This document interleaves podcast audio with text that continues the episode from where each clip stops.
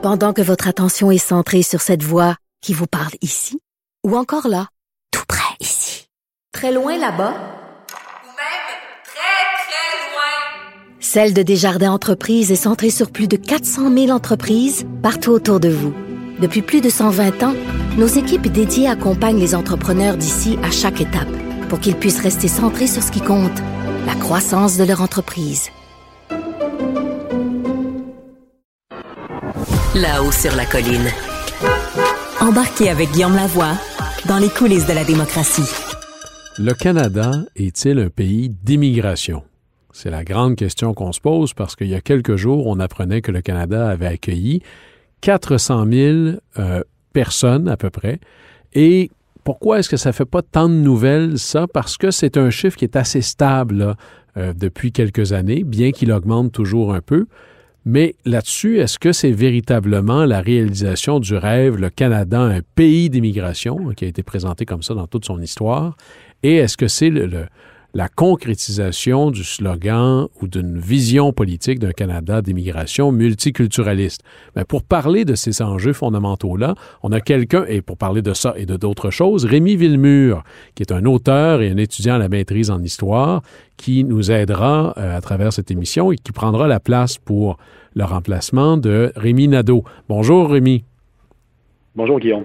Alors Rémi, tu historiquement, on a présenté la construction du Canada comme véritablement une terre d'immigrants. Euh, et toi, tu n'es pas certain que c'est un pays d'immigration. Tu, remets en question cette idée-là, comme présentée comme ça.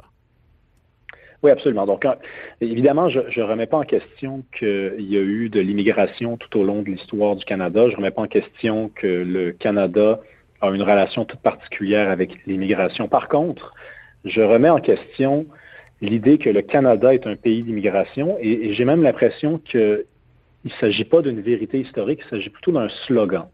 Euh, la façon la plus facile, en fait, de vérifier si effectivement le Canada est un pays d'immigration, on a la chance, euh, quand on veut étudier euh, démographiquement le Canada, d'avoir euh, sous la main un pays qui est relativement jeune. Donc, euh, on n'a pas besoin d'étudier 500 ans de recensement. On a juste besoin de retourner au premier recensement qui a été produit dans l'histoire du Canada, donc en 1871. Et, quand on commence en 1871 et qu'on remonte et qu'on monte jusqu'à aujourd'hui, on se rend compte qu'en fait, il y a eu quelques phases d'immigration, mais que dans l'ensemble, le Canada, c'est un pays qui n'est pas un pays d'immigration. Par exemple, entre 1871 et 1901, euh, donc c'est quand même les 30 premières années de l'histoire, ben, le pourcentage de la population née à l'étranger a baissé. Fait, euh, il a commencé à 16% en 1871 et en 1901, on arrive, on est à 13% Donc on ne peut pas dire durant cette première tranche-là que le pays, euh, le, Canada est un pays d'immigration. Par la suite, bon, petite histoire courte, euh, 1901, c'est donc à l'époque, on, on, produit le recensement à chaque 10 ans. Donc, on a un recensement en, 1800, en 1901, on en a un deuxième en 1911, euh, au 20e siècle. Et ce recensement-là, c'est le premier depuis l'arrivée au pouvoir de Wilfrid Laurier, prend le pouvoir en 1896. Et on sait que Wilfrid Laurier, c'est celui qui va instaurer les grandes politiques d'immigration. Mais Rémi, ça, ça, co ça, coïncide également avec euh, ce que j'appellerais l'ouverture du Canada vers, vers l'ouest. C'est la création des provinces de l'Alberta, de la Saskatchewan, c'est euh, les, les, grandes explorations qui sont essentiellement des francophones à l'époque euh, dans le territoire du nord-ouest, dans le Manitoba, dans l'ouest de l'Ontario. C'est toute cette époque-là aussi. Il y a plus de pays qu'il y en avait avant à cette époque-là. Oui, exactement. Donc, on, il y a des territoires qui s'ouvrent, tu as totalement raison de le mentionner, vers l'ouest. D'ailleurs, dans des, dans des provinces comme la Saskatchewan, on va remarquer, c'est un peu, c'est quand même un peu drôle, qu'à chaque année, la croissance va augmenter de, de 400% Donc, la population va quadrupler euh, par année pendant quelques années. Et donc, en 1901, on a un premier recensement, on a un recensement qui est produit. Et là, si on se rend jusqu'en 1911, par exemple, parce que Laurier quitte le pouvoir en 1911, on se rend compte qu'effectivement, durant cette période-là, le Canada est un pays d'immigration. Donc, on passe de 13% à 22% Donc, le pourcentage de, la population née à l'étranger, il fait presque doubler durant cette période-là. Et là, par la suite, n'importe qui qui se rappelle euh, de ses cours à l'école secondaire ou qui a lu un peu sur l'histoire du monde sait qu'il ben, y a trois événements qui vont euh, se chevaucher. Il y a la Première Guerre mondiale, la, la Grande Dépression et la Seconde Guerre mondiale. Donc, durant cette période-là, euh, ben, le rapport à l'immigration est plutôt timide, c'est-à-dire qu'il y a très peu de déplacements de population à travers le monde, si bien que jusqu'en 1951, donc à partir de 1911 jusqu'en 1951, ben, le pourcentage de la population née à l'étranger va, va retomber sous la barre du 15% Donc, on va passer de 22 et on va redescendre à 15 à peu près. Donc là, si on fait une première, un premier bilan dans ces, premières années-là. Donc, ce que tu nous dis, c'est que c'est pas une croissance euh, stable et ininterrompue, c'est des vagues liées à des événements politiques majeurs, que ce soit l'accroissement d'un territoire, du nouveau territoire euh, dont il faut peupler, ou encore euh, des vagues d'immigration, que ce soit des famines dans certains pays, je pense à l'Irlande, ou encore la grippe espagnole ou les guerres. On est de cet ordre-là. là on est de cet ordre-là. Euh, la famine en Irlande, il nous semble que c'est au, au, milieu du 19e siècle. Euh, mais par exemple, à partir de la création du Canada en 1867 jusqu'à la fin de la Seconde Guerre mondiale, moi, je, vais aller plus loin que toi. Je veux dire, il y a une grande vague d'immigration. Et c'est la grande vague d'immigration qui est instaurée par Wilfrid Laurier durant ces, plusieurs, ces, quelques mandats à la tête du Canada. Et là, par la suite, bon, quand on, on discute avec quelqu'un d'immigration au Canada, les gens par exemple, si je leur présentais euh, cet argument-là, ils me diraient bon, ben, de toute façon, c'est pas de ce Canada-là dont il est question. On parle plutôt du Canada d'après-guerre. C'est ce Canada-là qui est un pays d'immigration. Ah ouais, vraiment. Parce que, juste une petite, idée, là, de 1951, hein, on repart de là, jusqu'en 2015, c'est l'année où Justin Trudeau va prendre le pouvoir. Donc là, je fais une.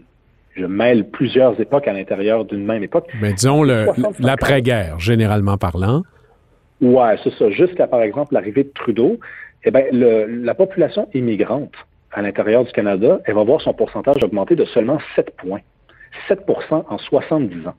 Donc, n'importe quel démographe me dirait 7 points, Rémi, c'est pas, c'est pas marginal. C'est quand même, c'est quand même un gros mot. Il m'attendait une minute. 7 points en 70 ans, c'est très, très peu. Là. Quand on rappelle, par exemple, que sous Laurier, c'était 9% en 10 ans. Rémi, par contre, il faut, il y a le, dénominateur puis le dénominateur, c'est-à-dire que 100 000 immigrants en 1911, quand la population canadienne est beaucoup plus petite, ça fait un pourcentage plus grand que peut-être 300 000 immigrants en 1975, quand la population canadienne est en soi beaucoup plus vaste. C'est totalement vrai, sauf que si on regarde les années entre 1950 et 2015, c'est l'exercice que je nous propose de faire, en réalité, le, le pourcentage de la population euh, qui est immigrante, elle augmente, il n'augmente même pas de 1, de chaque 5 ans. Donc, même si on le ramène comme ça à sa, définition la plus simple, c'est très peu, en fait. Même si le dénominateur augmente, c'est très peu d'immigration. C'est vrai que l'ensemble. J'avoue que ça casse avec l'histoire racontée ou mythique de quand on explique ou qu'on pense le Canada, ces chiffres-là. Ben c'est ça l'exercice que je propose qu'on fasse, c'est qu'on remette en question le récit. Parce que durant cette période-là, même s'il y a l'arrivée de Pierre-Éliott Trudeau et du multiculturalisme, en réalité, concrètement, euh, l'immigration n'a pas le poids qu'on semble lui accorder. Euh, et en fait, c'est à partir de l'arrivée de Justin Trudeau qu'on va retrouver pour la deuxième fois dans l'histoire du Canada, un mouvement important d'immigration comme on l'a pu l'observer euh, au début du 20e siècle avec Wilfrid Laurier. Quand on observe les chiffres, les, ce sont les deux premiers ministres dans l'histoire du Canada qui ont accueilli le plus d'immigration. C'est eux qui ont également euh, fait en sorte que le poids du Québec baisse le plus parce qu'entre 1910, 1901 et 1911, le poids du Québec a baissé de 3% à l'intérieur du Canada et là, depuis cinq ans seulement, le poids du Québec a baissé de 1% euh, sous l'ère de ah, Justin Attends, euh, Rémi, je veux juste bien comprendre. Il y, a, une différence notable entre, par exemple, parce qu'on dit souvent que le Parti conservateur du Canada, c'est un des rares partis conservateurs dans le monde qui a des politiques d'immigration très, très euh, favorables. il y a une différence majeure entre le gouvernement Harper et le gouvernement Trudeau sur le nombre d'immigrants qui entrent au Canada? Oui, absolument. Euh, ben, écoutez, sous Justin Trudeau, on s'est maintenu à peu près à 400 000. Et sous Harper, il me semble qu'on était plutôt autour de 300 000. Euh, donc, il y a quand même un 100 000 de plus. C'est 25% d'écart ou 30% d'écart. C'est assez significatif, en effet. C'est très significatif. Et là, sous Justin Trudeau, à l'avenir, on voudrait viser plutôt 500 000 pour 2023, 2024, 2025. Et Justin Trudeau est très près d'un organisme qui euh, s'appelle la Century Initiative, qui aimerait bien faire du Canada un pays de 100 millions d'habitants, imaginez-vous. D'ici la fin du siècle. Donc, il va falloir augmenter la cadence, il va falloir ouvrir les valves encore plus. Le 500 000 par année ne sera pas suffisant pour atteindre 100 millions, parce que là, on est à peu près à 39 millions de population. Il manque un 61, pour, un 61 millions à aller obtenir. Rémi, ce genre de choses-là sont fondamentales, transformationnelles dans leur impact sur la fédération ou l'identité même du pays. J'ai pas vu ça comme étant un enjeu qui a été débattu dans le cadre des cadres, exemple une élection fédérale. Est-ce qu'il ne devrait pas y avoir une conversation nationale sur ça? Parce que ces choses-là vont transformer les relations de pouvoir entre les provinces, vont transformer la nature de ce qu'est le Canada, l'occupation du territoire. Ce genre de choses-là doit être discuté dans un véritable cadre. Comment une politique aussi fondamentale peut juste exister sans qu'il n'y ait pas eu cette espèce de débat-là? Ben, c'est une question très importante que tu poses.